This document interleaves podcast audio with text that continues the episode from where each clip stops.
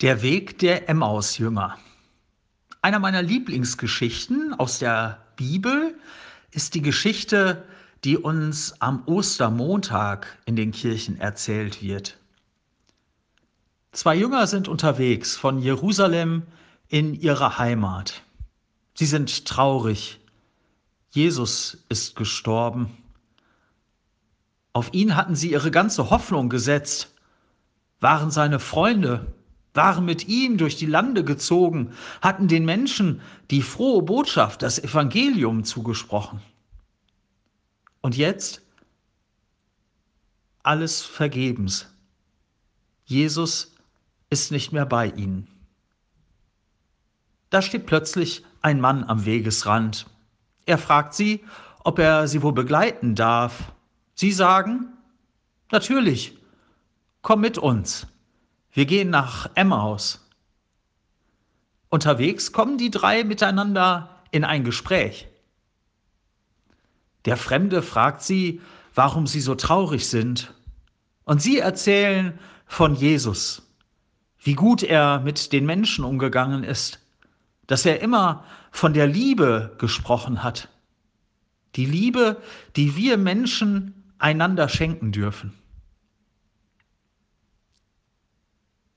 Und der Fremde, er spricht plötzlich über diesen Jesus, als ob er ihn selbst kennt. Er erklärt ihnen, warum alles so kommen musste, warum Jesus sogar sterben musste. Es wird Abend. Sie kommen an ihr Ziel, Emmaus. Der Unbekannte geht weiter. Doch die beiden Emmaus-Jünger, sie rufen ihm nach, bleib doch bei uns. Wir könnten doch noch zusammen Abendessen. Und da sagt der Fremde ja.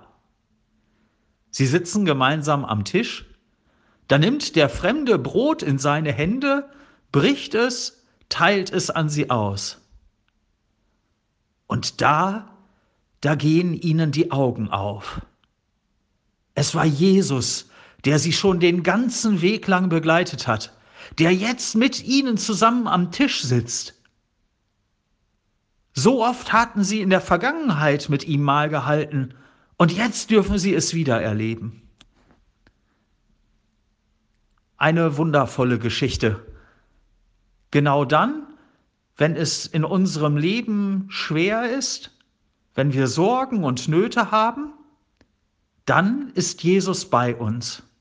Vielleicht erkennen wir ihn nicht sofort, aber wenn wir dann genauer hinschauen, wenn wir auf sein Wort hören, wenn wir an ihn denken, dann ist er uns plötzlich ganz nah. Die Emmaus-Jünger wollen uns gerade von diesem Jesus erzählen.